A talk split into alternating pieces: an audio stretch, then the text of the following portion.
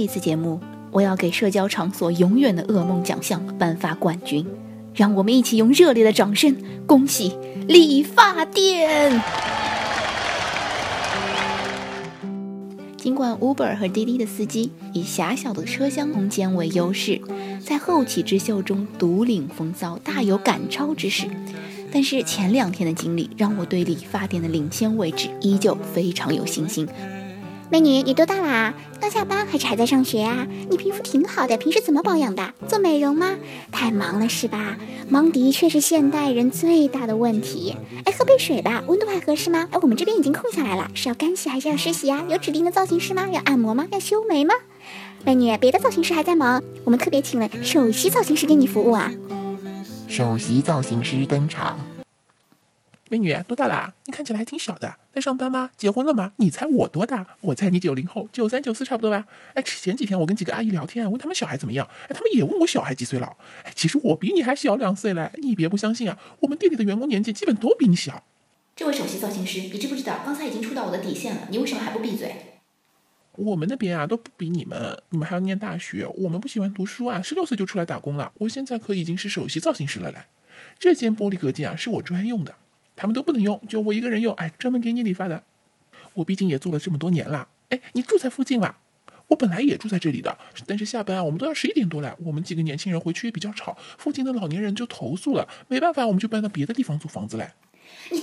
然吵了，我已经快被你吵死了，你没发现吗？这么久都没回答你的问题，你就不觉得奇怪吗？你为什么还一个人讲的那么风生水起啊？能不能专心的剪头发？虽然我不是处女座，但是我的上升星座一定是处女座。我说就剪两公分，你刚刚到底剪了多少？别逼我强迫症发作啊！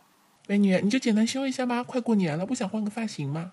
烫一烫，染一染，有没有会员卡？有会员卡的话还是很划算，打对折的哦。哼，终于重点来了，是不是？会员卡，会员卡这个重点词出现了哈。没关系的，你不需要充很多钱，就办个小卡吧，就只需要充三百块哦。不经常来理发也没关系，洗洗头发、吹吹头发都很划算的。要不就充两百吧。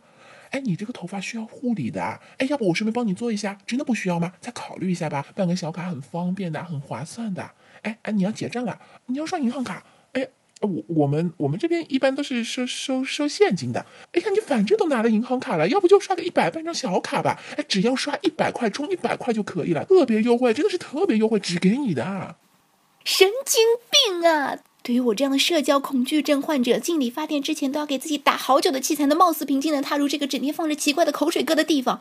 养了好长一段时间的长发，距离上次进理发店已经隔了半年了，一下子没适应，被问了个措手不及，以沉默回答所有的问题。但是我心中的怒火已经窜到了天际，你有没有发现？战略失败呀！应该一进去就和这些热情的店员玩，看谁能坚持不说话的时间更久。这个游戏，不过他们可能会故意输给我。好恼人呐！难道要摔杯子、砸镜子、撩袖子吗？这不是小公主应该干的事情啊！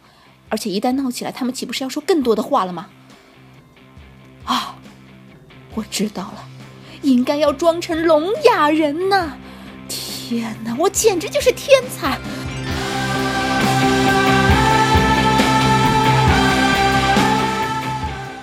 可以提前准备一张小纸条，到时候要他一旦问到了会员卡的问题，我就可以拿出来说：“我是聋哑人，请关爱特殊群体。这次理发服务能打对折吗？”我为什么每次都是在事发之后才想出来解决问题的方法？下一次就要凭借老艺术家浮夸的演技，让他们通通闭嘴。不过，在他们这群理发店的杀马特传销分子面前，老艺术家可能也会认怂吧。someone